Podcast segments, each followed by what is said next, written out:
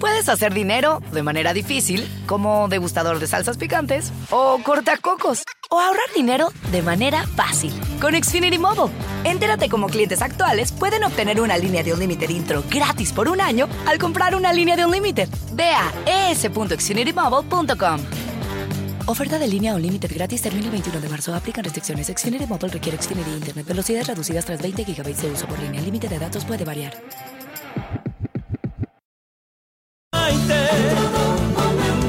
Arriba con Maite. Un programa que te ayuda a vivir feliz y a plenitud. Hoy ya es un día lleno de alegría. Desde México te invito a vibrar. Con estos consejos, amigos e ilusiones que en tu radio y web podrás encontrar. Es el momento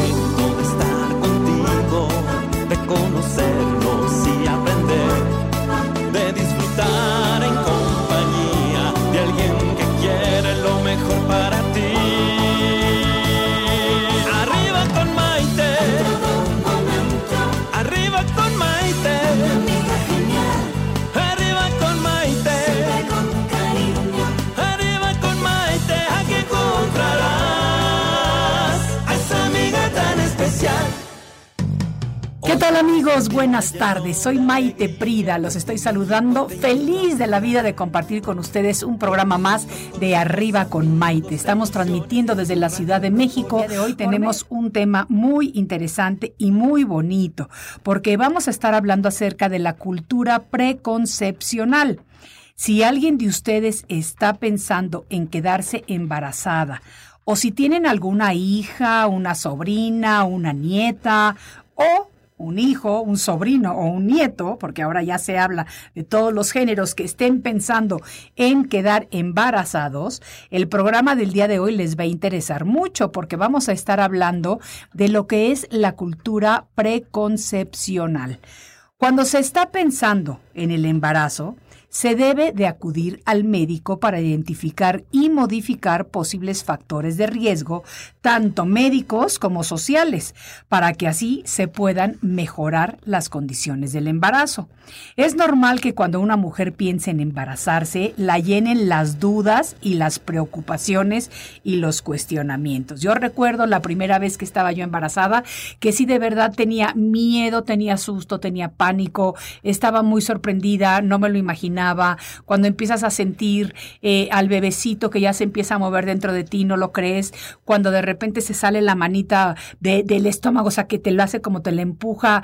Ay, se siente como que tienes un alien allá adentro, o sea, no sé, rarísimo, pero una sensación muy bonita. Pero todo, todo, todo, todo suena muy bonito, pero la realidad, fíjense, las estadísticas muestran que del 30% de las mujeres embarazadas, menos del 30% acuden a una consulta preconcepcional.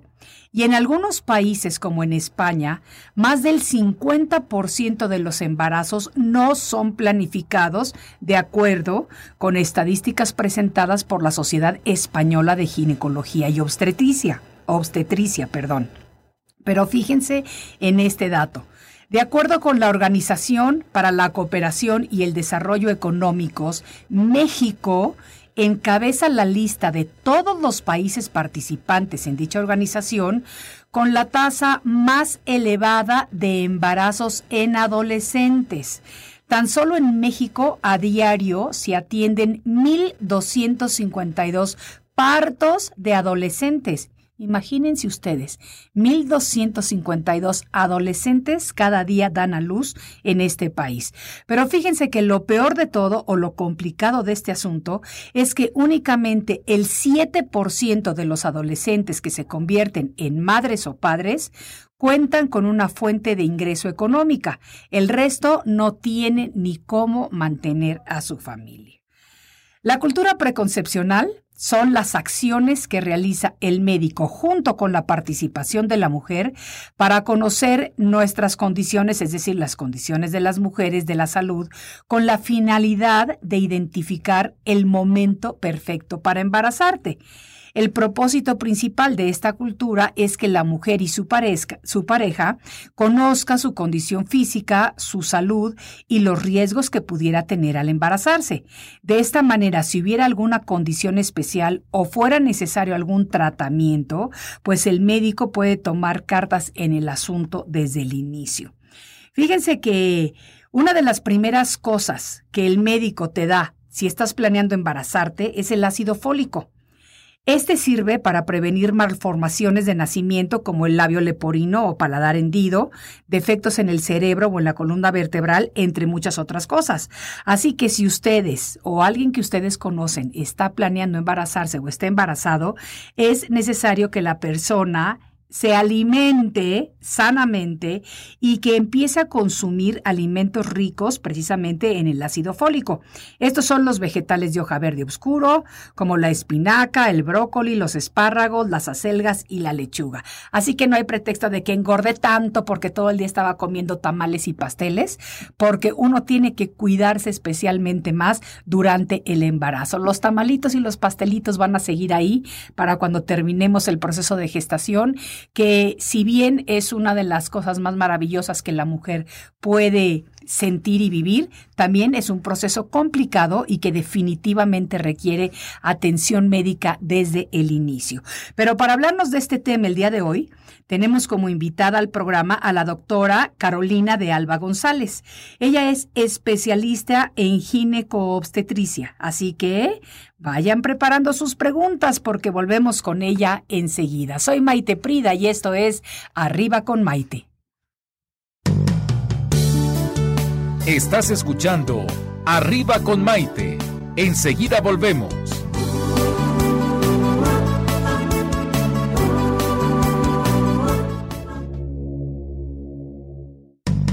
Hoy ya es un día lleno de alegría, desde México te invito a vibrar. Con estos consejos, amigos e ilusiones que en tu radio y web podrás encontrar. Es el momento de conocernos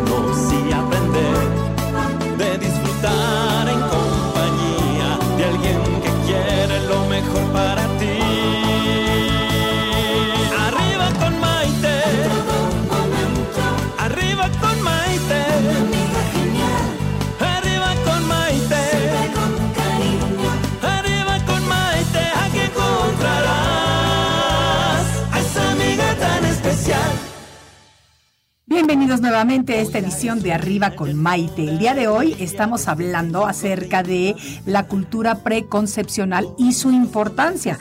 Así que si alguien de ustedes está pensando en quedarse embarazada o si tienen alguna conocida, hija, sobrina, nieta, lo que sea, que esté pensando en hacerlo, el programa de hoy les va a interesar muchísimo porque vamos a estar hablando acerca de este tema tan interesante con la doctora Carolina de Alba González.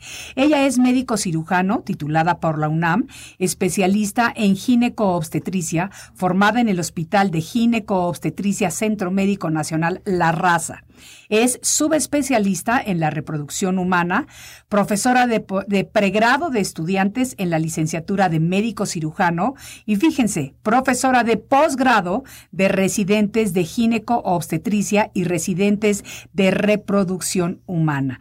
Además es miembro de la Asociación Mexicana de Medicina de la Reproducción médico adscrito en el Hospital de Gineco-Obstetricia de CMN La Raza y médico del staff del Hospital Star Médica de Lomas Verdes. Y lo más curioso es que, según sus propias palabras, es madre de tres hermosos monstricos. ¿eh? ¿Cómo la ven? Vamos a darle un aplauso a la doctora que nos acompaña el día de hoy. Muchas gracias. Carolina, me encanta que estés aquí con nosotros Igualmente. y compartiendo este tema tan interesante y tan apasionante y que muchas veces, ¿sabes qué? Ni siquiera le prestamos importancia, porque sí. como vemos tantos niños en el mundo y como hay tanta sobrepoblación y como hay tanta población, como que lo damos por sentado y no creamos conciencia de la importancia Exacto. que tiene este tipo de cultura. Así es. Sí, como lo mencionas, Maite, es bien importante y quiero comentarte que la cultura preconcepcional no inicia cuando queremos tener un embarazo, inicia desde la infancia.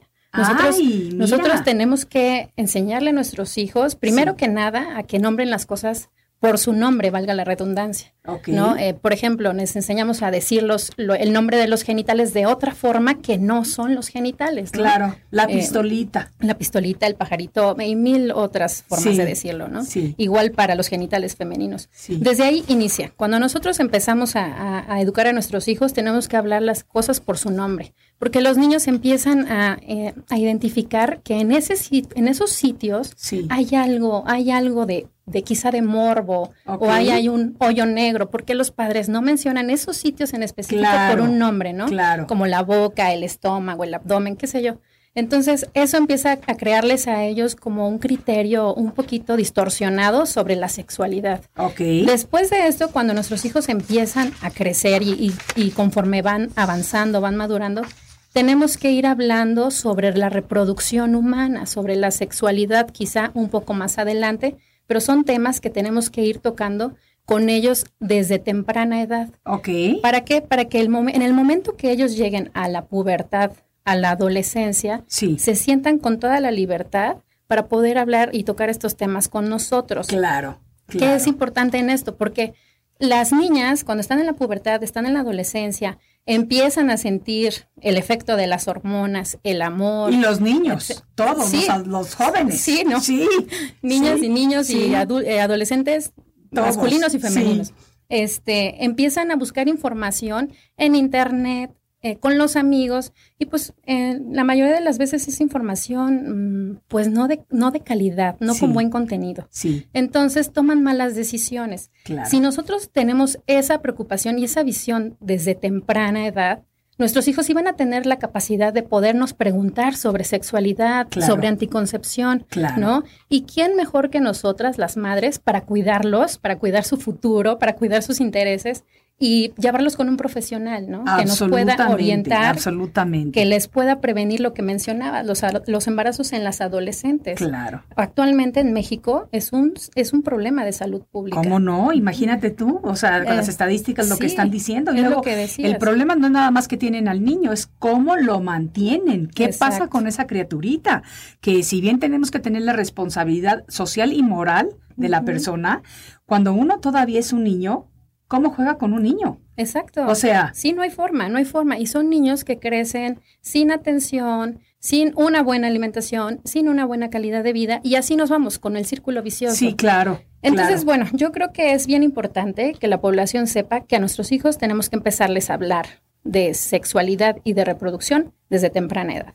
Que lo vean con naturalidad que a la hora que ellos quieran hacer preguntas, se puedan acercar sin ningún problema a su padre o a su madre y que la madre, en estos casos, eh, pueda orientar de forma correcta a los hijos. Y la mejor forma de hacerlo es con un profesional, ¿no? Acudir con un profesional, con un médico o con un ginecobstetra, con un eh, urólogo, andrólogo, lo que tú quieras, pero un profesional que nos pueda orientar bien al respecto. Y fíjate que tocas un tema muy interesante porque dentro de esta sociedad todavía no hay una cultura de hablar libremente de sexualidad con los hijos. Aunque las nuevas generaciones van cortando, o sea, van, desde mi punto de vista, van despertando la conciencia y van eh, creciendo y van quitándose tabús y cosas que teníamos desde chiquitas puestas en nuestra cabeza. Así es. O sea, yo creo que todavía falta mucho por hacer en ese respecto. Y te lo digo tanto de la población aquí en México como de la población hispana que radica en los Estados Unidos, que yo creo que todavía es un poco más cerrada, fíjate. Sí, sí, sí, sí. sí. Absolutamente no. Y, pensamos que estamos en el siglo XXI y que son temas que, tocamos con mayor apertura. Sí. No es cierto. Sí. No es cierto. Sí hay mayor apertura en relación a mucho de la sexualidad en, en la televisión, en el radio, en, en la música, por ejemplo pero no es la información. Del papá al hijo o de la mamá al hijo o a la hija para que sepan exactamente qué hacer. Fíjate que es, es un tema eh, sí muy importante y sí se debe de abordar y, y tenemos que hacerlo con una mayor naturalidad para que ellos lo vean de esa manera. Yo te voy a decir, por ejemplo, mi experiencia personal, cuando mi hijo eh, cumplió 12 años, que yo también pienso que a lo mejor está un poquito chico, no sé, este, pero me pidió que se iba a ir a pasar el verano con su papá de vacaciones. Entonces, eh, yo le dije, sí, mi amor. Entonces lo invité a cenar una noche antes. De la, de le digo, tú y yo solitos nos vamos a ir esta noche, o sea, sin mi hija, nada más nosotros dos, a un restaurante muy lindo y no sé qué. Yo fui y le compré un paquete de condones. ¿Ok? Ok. Y entonces nos sentamos a, a cenar y de repente le dije, mire, hijito, ya sé que ya hemos hablado y te voy a decir, a mí no me importa, le dije, tú estás muy lindo, muy guapo, obvio, como mamá, ¿qué le voy a decir? ¿Verdad? le dije, entonces estoy segura de que a lo mejor va a haber muchas muchachitas que tengan las hormon- hormonas alborotadas como tú, empiecen. Y ya sabes que aquí, porque estábamos viviendo en Miami en esa época, le digo, ya sabes que las muchachitas son como muy avanzadas, yo las he visto, cómo se te lanzan hasta mayores que tú. Le digo, entonces, yo quiero decirte que si empiezas a tener relaciones sexuales, te protejas, que tú tengas la responsabilidad de protegerte, porque si hay un embarazo, tú sabes que yo feliz de la vida tengo al niño y me lo quedo y lo educo y encantada de la vida, pero Sí.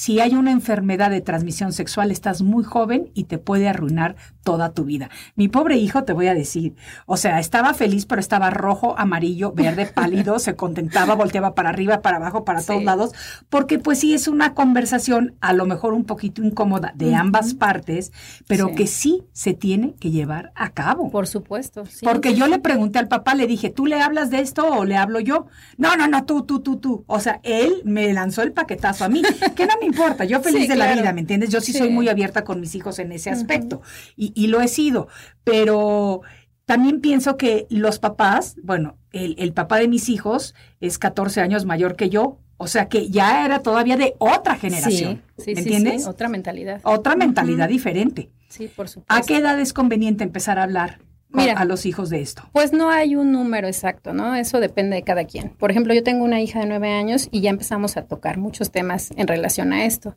Eh, eh, dijiste algo súper importante. El inicio de la vida sexual activa en nuestras, en nuestras niñas está siendo muy tempranamente. ¡Qué barbaridad! Yo sí estoy sorprendida de eso. Están iniciando vida sexual activa a los 12 años. ¡Qué barbaridad! A los 12 años. Entonces, justamente lo que hiciste fue correcto. Y, y, por ejemplo, nosotras, bueno, yo como médico, a los, a mi hija le he hablado siempre de órganos genitales, de menstruación, de reproducción, de cuidados, este, de la salud femenina, etcétera, etcétera. Creo que todos lo podemos hacer, no necesariamente nosotros, los profesionales de la salud. Claro. Hay que irlos orientando bien y ese tema siempre se debe tocar. Muchas, muchas, muchas pacientes mías van con sus niñas o las niñas con sus mamás y me dicen, es que yo no, no le quiero dar un paquete de condones, no quiero hablarle de anticonceptivos Sí, pero es porque que va a el no pensar que le estoy dando permiso. No, y es que el no hacerlo no quiere decir que no va a pasar. Sí, y, y tenemos que afrontar nuestra realidad.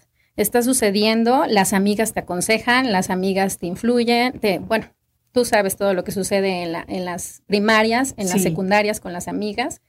Y desgraciadamente, aunque intentamos forjar a nuestros hijos eh, inquebrantables, fuertes, no sabemos qué pueda suceder. Claro. Además, cuando las hormonas atacan, las hormonas atacan. Exacto, o sea, sí. todos fuimos jóvenes en algún momento y todos sabemos que de repente se puede perder el control y, y queremos que se pierda el control sí, sí, controlado. Queremos que se supuesto. el control de una manera Entonces, controlada. hay que hablarles de esto, hay que decirles que existen los métodos anticonceptivos, que hay que, que tener una cultura de, de conciencia también, no solo para prevenir embarazos no deseados, sino las enfermedades de transmisión sexual. Exactamente. A las niñas especificarles que siempre las enfermedades de transmisión sexual nos afectan de cierta forma más que a los varones, tenemos más que perder que ellos, entonces hacer eh, mucha conciencia a nuestros hijos. Eh, no hay una forma de abordar el tema como tal, no- Sí. nunca he leído nada al respecto, yo creo Sí. que eso depende de la comunicación de cada quien con sus hijos Sí. este, y cómo vayas tocando el tema. Claro. Pero sí hay que irlos tocando los temas, quizá poco a poco. ¿no? Definitivamente. Hasta que llegues a lo más profundo, este, pero tiene uno que explicarles, ¿no? Que desgraciadamente el inicio de las vidas sexuales de los- nuestros adolescentes está siendo, Siendo más temprano. siendo una edad que no, no nos, no nos eh, gusta, Sí. no nos agrada, pero hay que, hay que tocar el tema. Sí, pero si el problema está, digamos, entonces no, no vale la pena voltearte y pretender que no existe. Sí. Ah, lo que vale la pena es estar consciente, apoyarlos, hablar con ellos para precisamente evitar otros problemas. Así es. ¿Cómo pasamos después? Eh, tú dices que comienza esta cultura de, de, de, de preconcepcional. Comienza con la infancia, número uno, nombrar las partes del cuerpo por sus nombres, no ponerles apodo. Exacto. Para, yo creo que con eso quitas un poquito el mito de que no se debe de hablar de eso, el susto, el Exacto. miedo, número uno. Número dos, tener una buena educación sexual con los hijos. Sí. ¿Ok? ¿Qué más hacemos? Eh, empezar a hablar sobre reproducción. Ok. ¿no?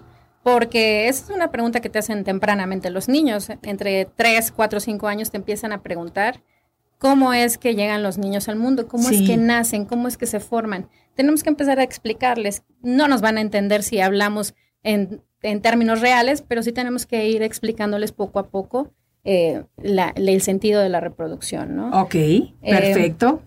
Yo, por ejemplo, lo hice con mis hijos. eh, el papi le da una semillita a la mami, este, con sus genitales, ¿no? Los papis eh, se dan cariño y así nacen los bebés, ¿no? Así se forman los bebés. Los bebés se gestan en la pancita de la mami, nueve meses, y después los bebés nacen, ya sea por la vagina o por el abdomen de la mami. Y así inicié y poco a poco he ido tocando más el tema, de forma que mi hija de nueve años ya sabe perfecto cómo se hacen los niños, cómo nacen, eh, etcétera, etcétera. Y, y no, nunca he notado ninguna, mm, ¿cómo te puedo decir? Ninguna duda o ningún eh, tinte de morbo en todo lo que hemos platicado. Ella, lo- ella toca el tema con mucha naturalidad. Naturalidad, porque lo ve que tú se lo Exacto. estás explicando de esa Exacto, manera. sí. Y, y lo mismo pasa cuando los padres esconden lo que está sucediendo en la casa o no hablan de eso, entonces empiezas a darle como ese, ese toque oscuro de que algo Exacto. está incorrecto. ¿Sabes también qué sucede? Por ejemplo, que los papás eh, dicen, no, yo ya, a partir de tal eh, edad, yo no me vuelvo a bañar con mi hija.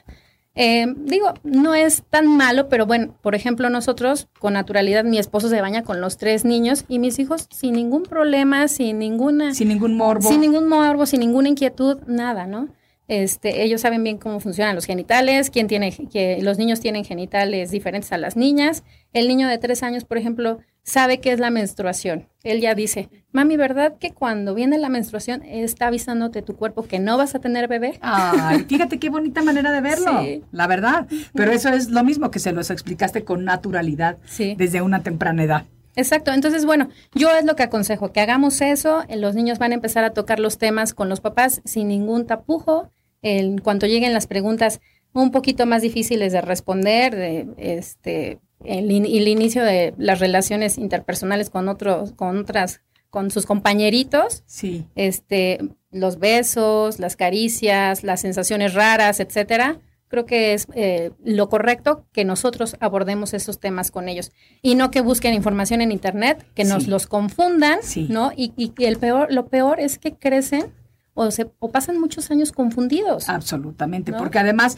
lo hablan con otro amigo que es igual de ignorante, por así decirlo, que él, y los dos se creen la historia y se empiezan a contar el cuento y ese cuento es inexistente, Por porque supuesto, es irreal. por supuesto. Yo cuando tengo adolescentes en mi consulta les digo, escríbeme a mí, llámame a mí. No, que no te aconseje tu amiguita, no busques información en internet. Yo te explico, yo te informo, yo te oriento.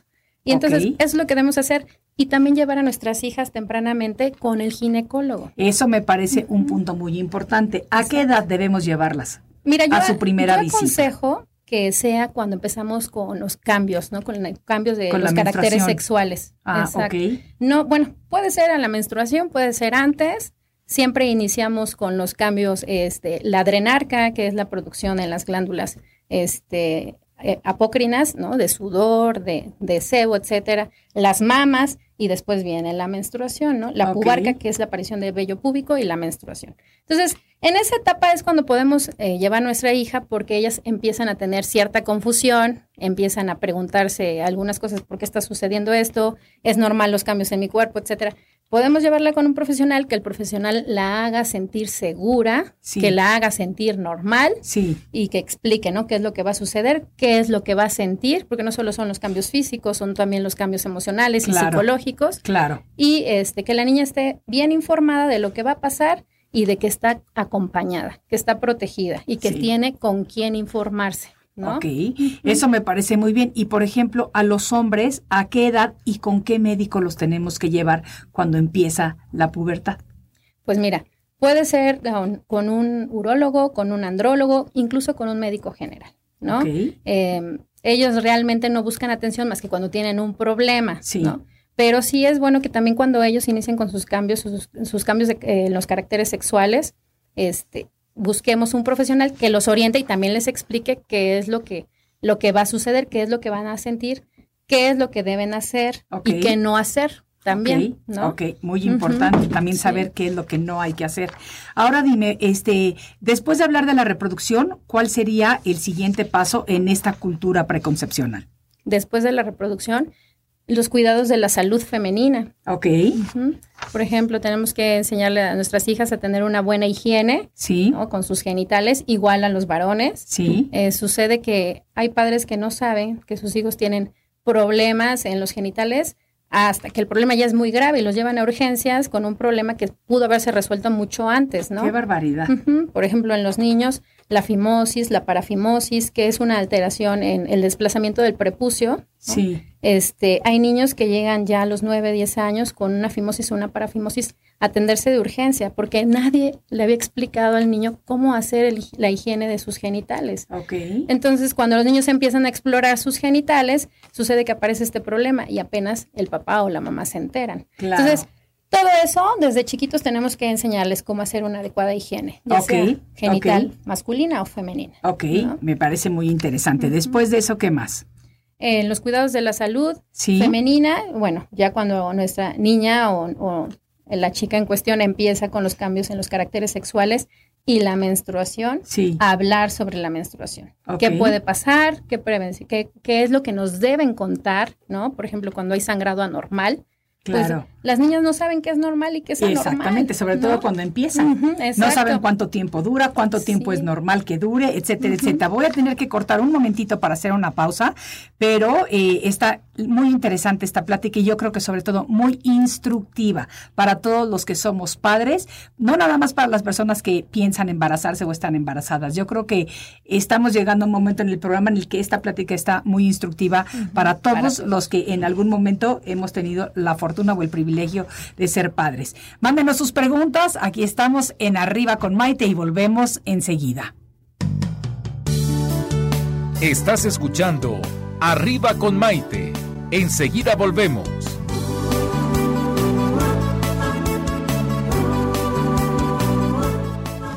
Hoy ya es un día lleno de alegría, desde México te invito a vibrar. Con estos amigos e ilusiones que en tu radio no podrás encontrar. Es el momento de estar contigo, de conocernos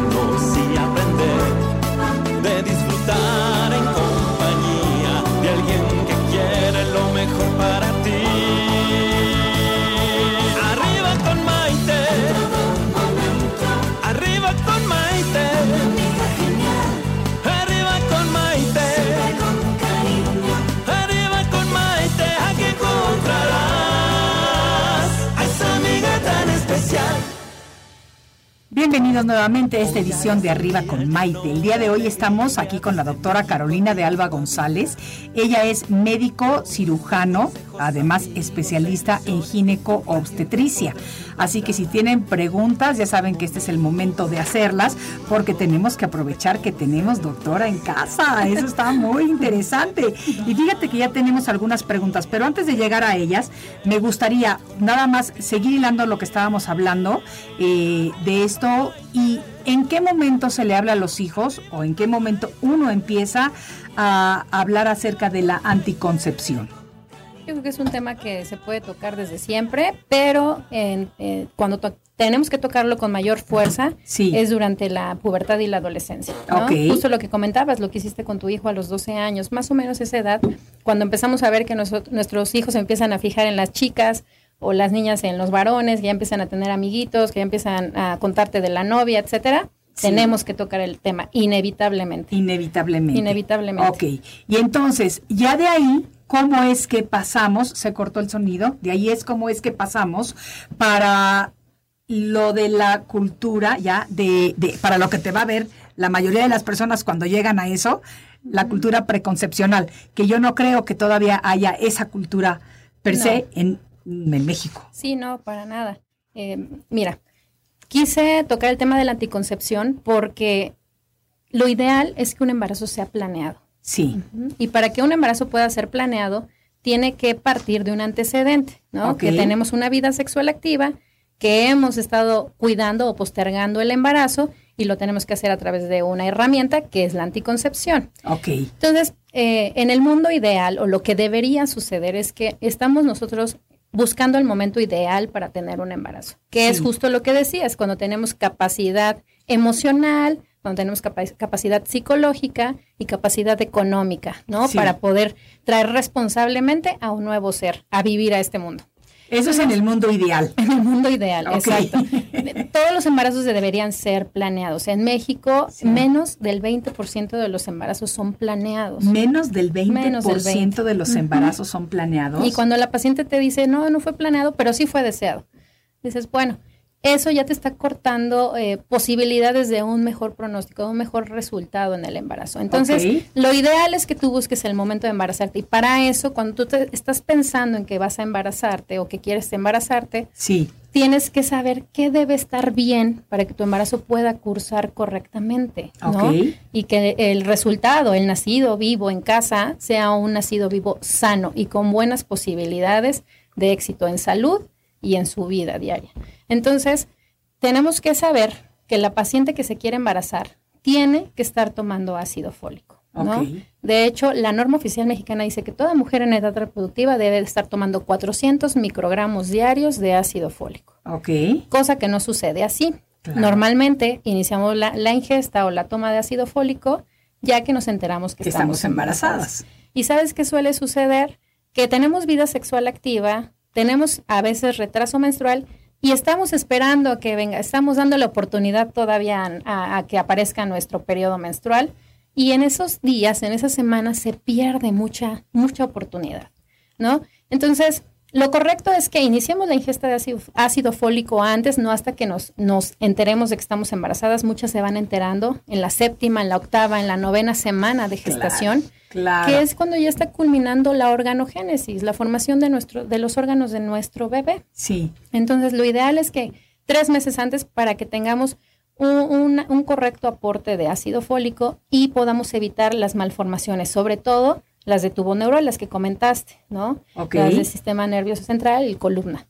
Eh, Y el ácido fólico, o sea, no, no estamos diciendo que tienen que ir a la farmacia y comprar las pastillitas. Estamos diciendo que alimentos ricos en ácido fólico son, por ejemplo, todos los vegetales de hojas Mm, verde así es. oscura, eh, la espinaca, el brócoli, los espárragos, las acelgas, la lechuga. o sea que de todas maneras, simplemente con hacer el propósito de comer sano, por vamos a estar ingiriendo el ácido fólico. así es. Perfecto. Sin embargo, estamos hablando de que en nuestra población tenemos una, una alta ingesta de carbohidratos Sí. y de grasas trans, Sí, ¿no? sí. Que a- al contrario se oponen a la, a la buena, al buen desenlace, buena, buena evolución de un embarazo. Ok. Entonces, bueno, podríamos partir de eso, ¿no? De llevar una buena dieta, ¿no? Estar en un estado de salud óptimo, Sí. ¿no? Que estamos hablando que no haya sobrepeso, que no haya obesidad, que no haya enfermedades previas. Y las pacientes que tienen enfermedades previas, que sus enfermedades estén bien controladas, ¿no? Ok, Y sobre todo las pacientes que toman cualquier tipo de medicación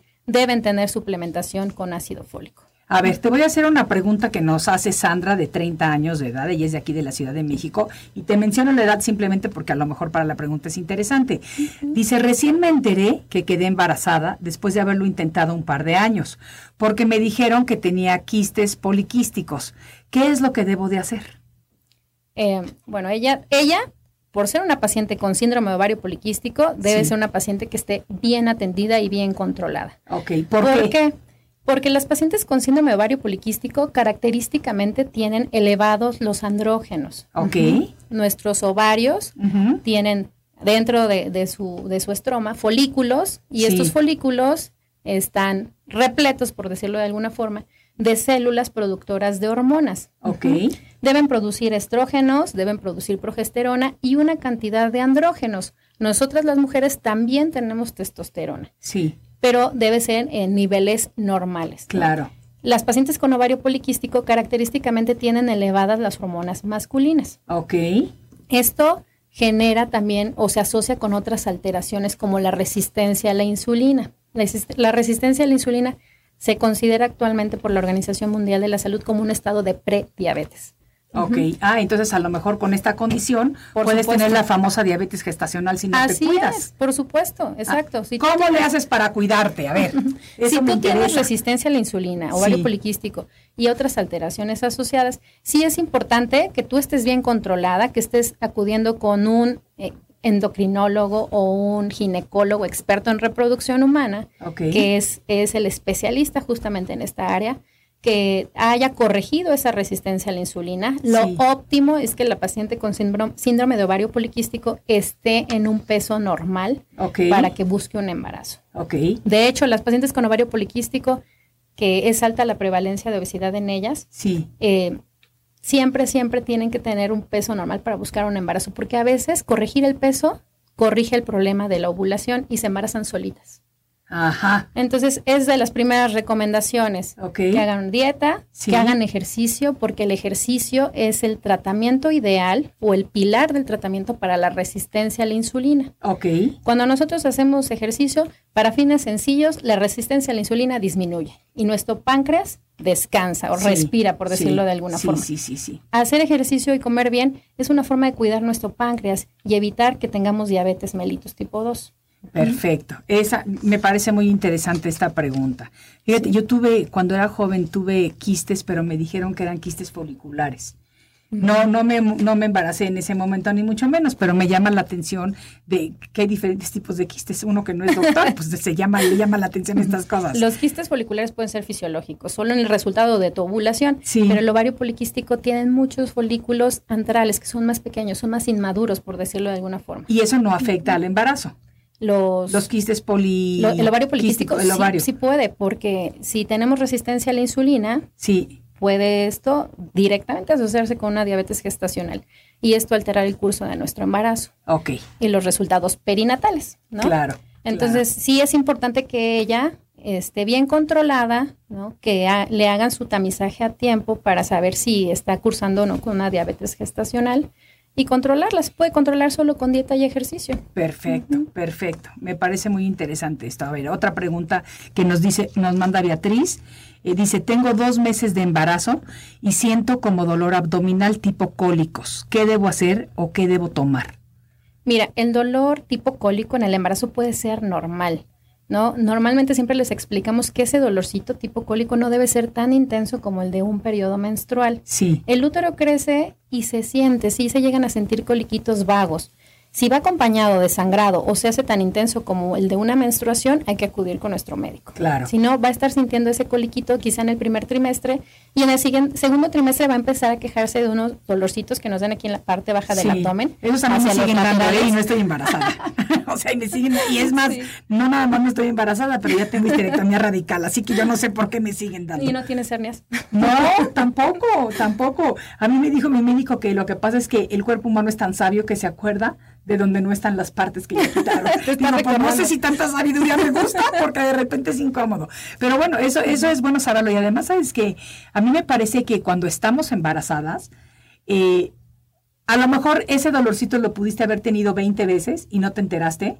Sí. Pero cuando estás embarazada, todo lo magnificas de alguna manera. ¿Estamos de acuerdo con Así eso? es, por supuesto. Porque estamos mucho más conscientes. Sí, estamos atentas a todo lo que pueda suceder y nos enseñan que en el embarazo no debe haber, haber dolor, que no debe haber sangrado y cuando sucede, por supuesto que nos espantamos. ¿no? Absolutamente. Bueno, buenísima esta pregunta. Te voy a hacer otra pregunta más de Ana Paula, de 29 años de edad. Ella dice, ¿qué cuidados debo tener al momento de enterarme que estoy embarazada? Eh, al enterarse que está uno embarazada, que es, si yo sostengo vida sexual y tengo un retraso en mi menstruación, debo inmediatamente descartar que esté embarazada. Sí. Para eso lo podemos hacer en la comodidad de nuestra casa con una prueba de... Oye, pero no siempre son tan efectivas, ¿eh? Te voy a decir por qué. Porque dice que el 99% seguras. Ajá. El otro día se lo hicimos a una persona que yo conozco y salió nada más una rayita. Entonces, ella me decía, es que yo siento que estoy embarazada. Le digo, pero aquí dice que no estás embarazada. Pero yo estoy segura de que sí estoy, pero aquí dice que no. Quizá... era Pasó un una semana. Ajá. Fue al médico a que le hicieran ya el examen de sangre. Y ahí Y salió sí. que sí estaba embarazada. Sí, así es. Entonces, el 1% de ese 99 Le tocó. le tocó a ella.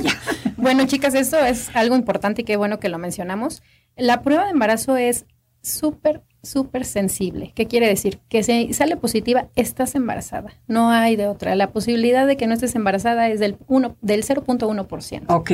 Pero si está negativa y tú tienes retraso menstrual y tienes síntomas sugestivos de embarazo y te sale negativa, sí es posible que estés embarazada porque no es tan específica, pero sí muy sensible. ¿no? Eh, tienen que superar el rango de discriminación de la prueba para que pueda salir positiva. Entonces, sí vale la pena que si tenemos la duda, ¿no? Hacerte otra y hacerte la de sangre. Exacto, hacer una de sangre con cuantificación de la hormona. Ok, eso me parece muy, muy bueno. Ahora, ¿qué hace la paciente cuando llega a, a verte a ti? ¿Cuándo te van a ver a ti? En cuanto se enteren que están embarazadas, deben sacar cita con su ginecólogo. Sí. ¿No? Idealmente, si no con un médico general o un médico familiar. Y lo primero que tenemos que hacer casi casi llegando es darle su pastillita de ácido fólico. No tiene que iniciar la ingesta de ácido fólico. Ajá. Y tenemos que descartar que la paciente, bueno, ver todos los factores de riesgo, ¿no? Hacer una buena historia clínica, ¿no? enterarnos de los antecedentes de la paciente e interesarnos en lo que nos llame la atención, ¿no? Por ejemplo, una paciente que yo veo con sobrepeso o veo con obesidad, tengo que interesarme en las cuestiones asociadas al sobrepeso y obesidad que no vayan a afectar la evolución de su embarazo. Ahorita vamos a retomar justamente donde estamos dejando, porque tengo que irme a una pausa, pero en unos momentos regresamos y seguimos con esta plática que la verdad está muy interesante. Esta vez arriba con Maite y volvemos enseguida. Estás escuchando Arriba con Maite. Enseguida volvemos.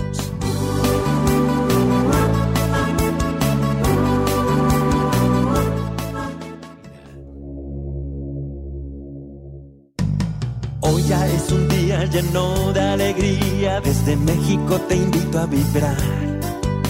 Con estos consejos, amigos e ilusiones que en tu radio y web podrás encontrar.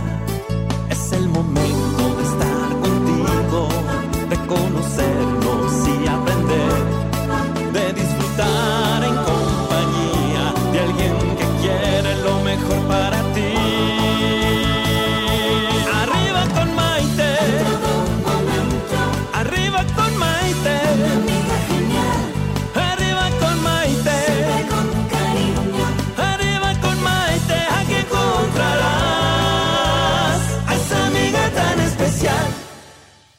Bienvenidos nuevamente a esta edición de Arriba con Maite, el programa que nos ayuda a vivir felices y a plenitud. Estamos compartiendo esta tarde, platicando con la doctora Carolina de Alba González.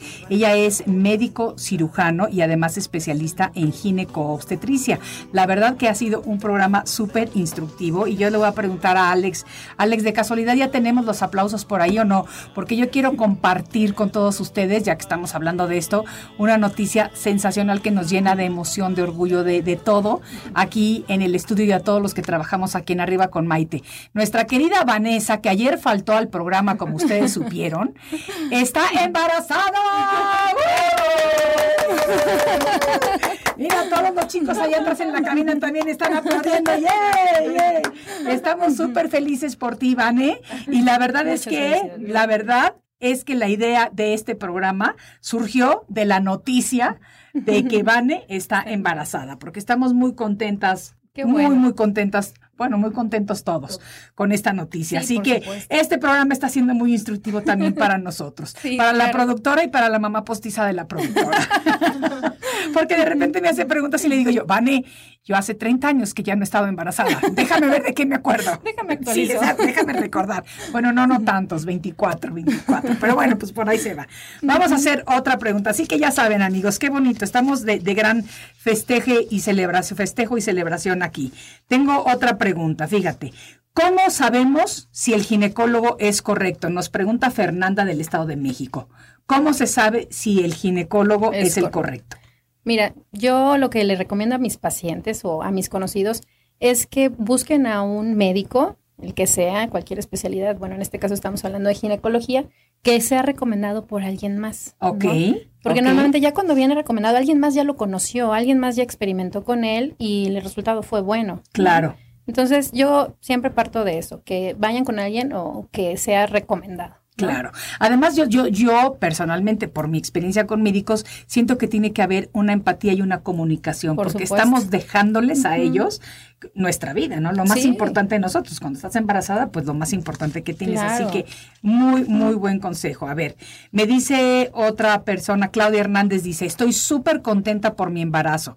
No estoy cansada ni nada. ¿Cuál es el primer paso? ¿Qué debo hacer? ¿A qué doctor especialista para que me dé todos los cuidados necesarios? Ginecobse- gi- Ginecólogo. un ginecobstetra, sí, por supuesto. Y qué bueno que no estás cansada, mi reina, disfrútalo porque al ratito te voy a contar Sí. que sí llega el cansancio. Hace muchos años, pero me acuerdo perfecto que sí Por llega el cansancio. Ok, eh, Soria Reyes dice, ¿cómo puedo cuidar mi alimentación en el embarazo? ¿Qué puedo, puedo bajar de peso? Ya que estaba intentando hacer dieta, pero me enteré que espero un bebé. No, no es lo recomendado. No le recomendamos a nuestras pacientes que bajen de peso o hagan una dieta restrictiva cuando están embarazadas. Debe ser una dieta balanceada. Lo ideal es que tenemos todos a la mano un nutricionista, un dietólogo o un, o un nutriólogo, un licenciado en nutriología, Sí, para que nos pueda orientar. sí. ¿no? Incluso en el IMSS, en las, en la- en las instituciones públicas, Sí. contamos con, con esta herramienta. Entonces, visitarlos para enterarnos qué es lo correcto, cómo podemos dividir nuestra dieta, porque lo ideal es que la embarazada coma cinco a seis veces por día. ¿Cinco a seis veces por día? Por supuesto que son tres comidas fuertes y sus colaciones, ¿no?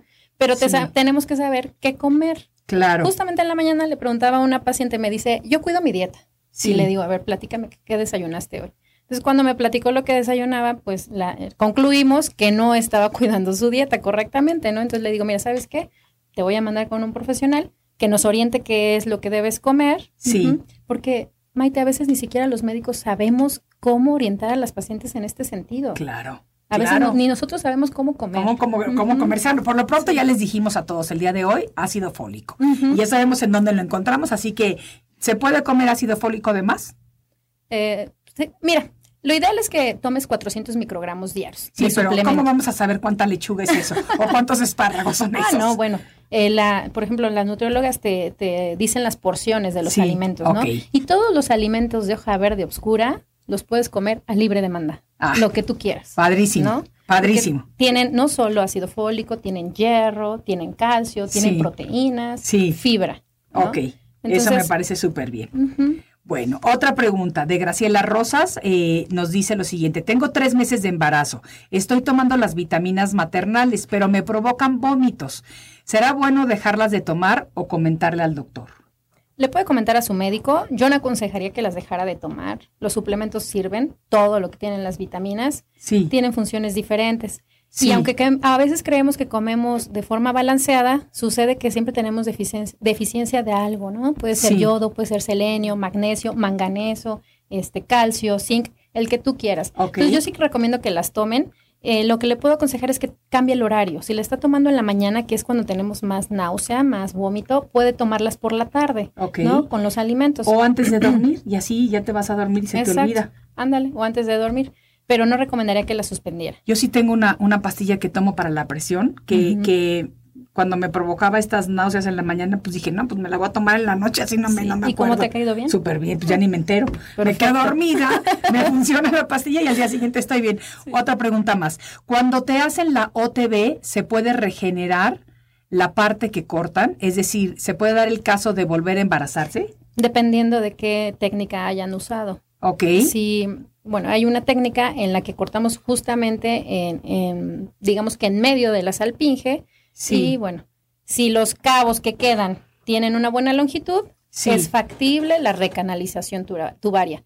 Pero si la técnica fue una fimbriectomía, que cortamos el extremo distal ¿no? de la salpinge, que es la que tiene como forma de manita, que Sí. es la que capta al gameto, este, la posibilidad de una recana- recanalización no existe, porque lo que hicieron fue cortarte el extremo distal, Claro. ¿no? Pues ya se nos, va a estar- se nos está terminando el tiempo. Quiero que nos hagas el favor de decirnos en dónde te puede encontrar la gente que a lo mejor tenga ganas de una consulta o no, a lo mejor no tienen muchas ganas, pero tienen la necesidad de hacerla. Este, ¿En dónde te localizan? Mira, yo estoy en el Doctora hospital. Carolina de Alba González, les recuerdo. Así es. Eh, yo estoy en el Hospital de Star Médica Lomas Verdes, ahí tengo mi, mi consultorio privado. Eh, mi teléfono es el 53 43 79 21, el teléfono de mi consultorio. 53 43 79 79 21, 21. con el 55 adelante porque es en la Ciudad de México. Así es. Exacto. Y mi correo electrónico es caro de alba, Sí. caro con C, de alba con, con B, Sí. guion bajo 0610 arroba hotmail.com. Perfecto. Y vamos a poner nosotros en nuestras redes sociales la información de la doctora para todos aquellos que la necesiten. Una cosita para concluir y para cerrar este día tan hermoso que estamos contentos y que hemos compartido la noticia de nuestra Vane. Ah, sí. ¿Qué le deseas tú? ¿Qué le dices? ¿Qué consejo le das a ella y a quienes se encuentren en su situación? Vane, pues es bien importante que comas bien, ¿no? El, el paso número uno para que puedas llevar tu embarazo de la forma eh, pues más placentera y más saludable es una buena alimentación, ¿no? Yo sí te aconsejaría buscar a un experto en esta área. Eh, número dos, no dejes de tomar tus suplementos, hacer caso a todas las indicaciones que te dé tu médico. En el momento que él lo precise o lo indique, a lo mejor hacer un poquito de ejercicio, eso también va a, a mejorar mucho los resultados de tu embarazo y este y hazle caso a tu cuerpo, descansa, ¿no? Porque actualmente las mujeres estamos metidísimas en el trabajo. Yo creo que siempre estamos y siempre Sí. creemos que somos supermujeres. Sí, Y el exacto. universo se encarga de recordarnos que no lo somos. Así es, yo a veces quiero regañar a mis pacientes porque ya están trabajando a las dos semanas, pero no les puedo decir nada porque yo fui igual. Sí, exacto. Entonces, no. todo con moderación, Sí, incluso exacto. la moderación. Carolina, se nos ha terminado el tiempo el día de hoy. Muchísimas gracias por haber compartido con No, nosotros este espacio y gracias espero ustedes. que sea la primera de muchas. Sí, por Porque supuesto. realmente me encantó la conversación que hemos tenido. A todos ustedes, amigos, muchísimas gracias por haber compartido lo más valioso que tenemos los seres humanos, que es su tiempo conmigo. Esto es Arriba con Maite, mucha luz desde la Ciudad de México. Gracias. Arriba con Maite. Arriba con Maite. Un programa que te ayuda a vivir feliz y a plenitud. Hoy ya es un día lleno de alegría. Desde México te invito a vibrar. Con estos consejos, amigos e ilusiones que en tu radio y web podrás encontrar. Es el momento